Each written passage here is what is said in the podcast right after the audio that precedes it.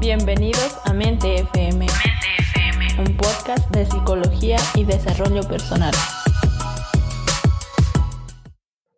Encantado de tenerte aquí, Mónica. Y entonces muchos se deben estar preguntando, ¿qué es el proyecto de vida? ¿Qué responderías tú en este caso? Muchas gracias, Alexander, por la invitación. Claro que sí, ¿no? Eh, bueno, un proyecto de vida regularmente se refiere a esas acciones fundamentales que nosotros como personas eh, aportamos a la sociedad. Pero desde mi punto de vista, yo creo que un proyecto de vida generalmente eh, aporta más a uno mismo. Forma parte de esa autorrealización personal que nosotros tenemos como personas y que conlleva eh, a conseguir ya sea una habilidad, un logro o una situación que nos va a favorecer a nosotros en un futuro. Interesante. Y muchos pensamos, o y me incluyo en algún momento de nuestra vida, hemos dejado que las situaciones vengan. Entonces, ¿debería la vida ser así? ¿Por qué entonces considera usted que deberíamos tener un proyecto de vida? Bueno, de aquí radica la importancia, ¿no? Porque es importante que nosotros tengamos un proyecto de vida. Eh, generalmente muchas personas consideran vivir el día a día, ¿no? Y de cierta forma está bien. Vivir el día a día no es que quiera decir que está mal, ¿no? Pero al final de cuentas, estas decisiones de cierta forma se ven truncadas y no existen planificación. Entonces un proyecto de vida de cierta forma genera un tipo de planificación a futuro y más que nada forma parte de una motivación intrínseca. Aquí viene un término psicológico, ¿no? Esta motivación intrínseca se la conoce a la propia capacidad de lograr lo que nosotros queremos. Esta autorrealización, este autoconocimiento, esto que nos va a servir a nosotros para motivarnos internamente. Cuando nosotros queremos y de la manera que queramos, ¿no? Esto es lo importante porque forma parte de la decisión de cada uno. Ahora, el modelo o el modo en que nosotros queramos vivir es lo que va a depender también parte de un proyecto de vida. La importancia, como lo digo, más allá de ser parte de una sociedad, un proyecto de vida viene dado por generar planes, un plan A, un plan B, cuando las cosas no resultan como nosotros creemos que nos van a resultar, dado a diferentes situaciones que a veces se nos escapan de la mano. Interesante. Y en ese sentido, Quizá muchas de las personas que en este momento nos están escuchando dicen, pero yo ya tengo un trabajo, yo ya tengo una vida, ya tengo mis años. Y entonces, en ese sentido, la edad debería ser un factor limitante como para no crear un proyecto de vida. Claro que todo esto es muy importante y de cierta forma va a depender de la persona, ¿no? relación a cómo prioriza sus eh, necesidades. Pero es aquí donde la edad realmente, desde mi punto de vista, no es un factor limitante. ¿Por qué? Eh, lo que cambia entre alguien de 20 años y alguien de 50 años son las necesidades. Pero puede de igual forma crear un proyecto de vida, porque aparte de las necesidades hay objetivos. Una persona de, qué sé yo, de 22 años planifica que a sus 30 años debe tener un trabajo estable y de cierta forma, pues está bien, está bien su proyecto de vida. Ahora, una persona de 52 años deja, eh, planifica dejar su trabajo estable para irse a disfrutar en X y lugar, ¿verdad? También está bien su proyecto de vida. ¿Por qué? Porque el proyecto de vida, al fin de cuentas, eh, no solo depende del corto, mediano o largo plazo, sino depende del bienestar y de la felicidad de la persona. Interesante, Mónica. Y usted mencionó en un momento sobre las prioridades y tal vez muchos en algún momento de nuestra vida queremos hacer varias cosas y entonces puede ser que lleguemos a frustrarnos por hacer diferentes cosas al mismo tiempo. Entonces, en ese sentido, ¿qué son las prioridades y qué relación tienen con el proyecto de vida? Generalmente, pues las prioridades dentro de un proyecto de vida no, no son más que las necesidades que cada uno de nosotros tenemos. Entonces, estas necesidades, ¿en qué se basan? ¿Cómo crear y usar estas necesidades a nuestro favor? No hay mejor inicio para nosotros poder eh, tener en cuenta estas prioridades que identificándolo. Entonces, yo como persona identifico qué necesidades tengo. Ahora, aquí está una clave muy importante dentro de un proyecto de vida. Las necesidades no se basan a mis gustos, no se basan a lo que yo quiero, no se basa a mi ilusión o a mi deseo, sino las necesidades, eh, hay una parte en psicología que, que, me gusta nombrar la pirámide de Maslow. ¿no? Entonces, eh, hace mucho referente a esas necesidades básicas que nosotros como seres humanos necesitamos. Y es aquí donde viene la importancia de priorizar esas necesidades para nosotros tener un proyecto de vida exitoso. Cuando nosotros visualizamos a futuro lo que queremos, ¿eso es algo positivo, algo negativo? ¿Qué importancia tiene?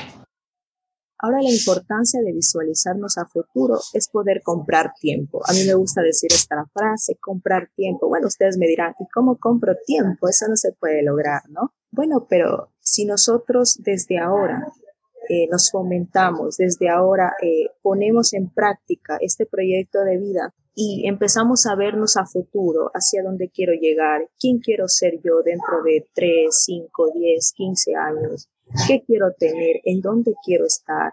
Voy formando de cierta forma un camino desde el día de hoy, ¿no? Entonces, si desde hoy yo formo un camino, se me va a hacer muchísimo más fácil llegar a futuro. Y de esta forma eh, es importante aquí la visualización, ¿verdad? Porque a la final, como yo digo, me evito la fatiga y compro tiempo.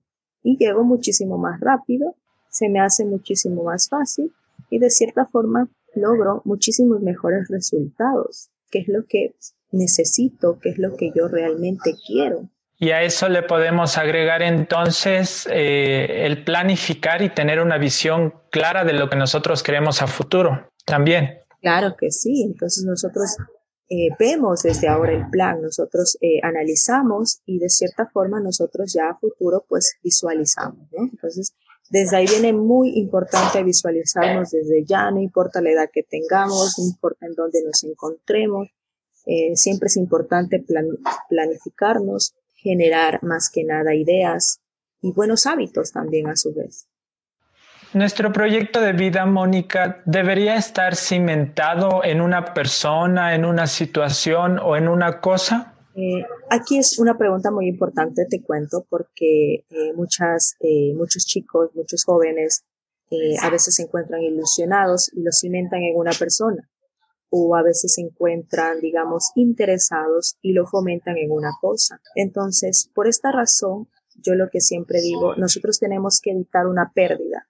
Ahora, ¿cómo evitamos una pérdida? En realidad, una pérdida para mí es cuando una persona eh, planifica su proyecto de vida en, en otra persona, en una cosa o en una situación. Porque al final del tiempo lo que pierdes no es la persona, no es la situación, no es la cosa, sino lo que pierdes es el tiempo, pierdes autoestima propia, pierdes motivación. Entonces, para evitar todo esto, un proyecto de vida, desde mi punto de vista, debe estar cimentado en uno mismo. Solo yo conozco mi capacidad, solo yo conozco hasta dónde puedo llegar, solo yo conozco hasta dónde puedo llevar a los que me rodean. Entonces, eh, parte desde ese, desde ese punto de vista, ¿no? ¿Qué es lo que yo puedo brindar? Qué es lo que yo puedo afrontar. Entonces, mucho ojo cuando nosotros eh, lleguemos a planificar un proyecto de vida, ¿no? Eh, darnos cuenta eh, más que nada en que es importante cimentarlo en mí mismo como persona. Y una vez que una persona dice, sabes que yo ya empecé mi proyecto de vida y voy en este camino y en este proceso, ¿no? Y quizás siento que no debo mover las cosas en mi vida o no debo mover las situaciones y en ese sentido el proyecto de vida acepta cambios o modificaciones. Los objetivos pueden cambiar, pueden variar. Las estrategias también se pueden cambiar, se pueden variar para llegar a esos objetivos, pero lo que no se debe modificar son los valores. ¿A qué valor me refiero? Al valor de nuestro compromiso a, lograr algo que realmente nos haga feliz, algo que generalmente nos proporcione bienestar y haciendo de nosotros mismos lo que queremos para los demás. Entonces, para mí, lo único que no se puede cambiar en un proyecto de vida, a la larga vendría a ser esa identidad que nos hace a nosotros ser capaces. También nuestro proyecto de vida, Mónica, debería estar cimentado de alguna manera o no o me refiero más que todo, ¿qué pasa cuando nosotros creamos nuestro proyecto de vida en base a las expectativas de los demás? Esto también es muy importante, Alexander, porque ocurre y ocurre muchísimo. Ocurre muchísimo cuando eh, generalmente lo que sucede es que estamos creando, estamos viviendo un proyecto de vida de otras personas. Cuando escuchamos que nos dicen, ah, tienes que hacer esto, esto no es bueno, esto te conviene más, ¿verdad? Y de cierta forma a veces son personas eh, dentro de nuestro entorno, personas quizás de nuestro vínculo familiar, nuestro vínculo de amistades, que para nosotros eh, quizás los vemos como, ah, no, si me lo dicen es porque lo saben, porque ya lo han vivido, ¿no? Y de cierta forma no nos dejan vivir nuestra propia vida. Eh, a largo plazo, generalmente en realidad sucede que cuando vivimos en una sociedad o una vida que no nos deja avanzar y estancarse es lo más difícil. Ahora, yo lo que siempre digo, todo lo que a nosotros nos digan, todo lo que nosotros nos digan qué es lo que está bien, qué es lo que está mal, qué es lo que debes o no debes hacer, siempre hay que tener una autocrítica. Cojo lo bueno y dejo lo malo. Y de cierta forma valoro a las personas que, que pues me están diciendo, me están aconsejando, me están recomendando, pero a su vez también me valoro a mí mismo como persona y tomo mis propias decisiones. Entonces, eh, es muy importante que no confundamos un proyecto de vida propio con un proyecto de vida que quizás otras personas pues no lo tuvieron y se están reflejando en nosotros. Interesante, Mónica. Y en este sentido también usted menciona de tener esa autocrítica, ¿no? Y la autocrítica es parte del autoconocimiento que uno tiene o que ha desarrollado dentro del autoconocimiento. Entonces, ¿qué relación tiene el autoconocimiento con el proyecto de vida? De cierta forma, un análisis propio, ¿no? La autocrítica, una introspección, en donde yo hago un propio análisis de mi vida, en donde yo hago un propio análisis de lo que me está pasando. Eh, y pues este autoconocimiento de cierta forma es muy importante eh, porque este análisis que genera hace que la persona no se enfrasque, hace que la persona piense cómo más puedo actuar, qué más puedo decir, hace que nos cuestionemos todo en la vida y logremos pues abrir nuestra mente, ver más allá de lo que generalmente estamos acostumbrados a ver. Entonces, yo evito eh, este tipo de introspección porque, qué sé yo, tengo miedo, porque no lo conozco, porque no quiero, porque no puedo. Entonces, eh, viene también a generar un malestar emocional.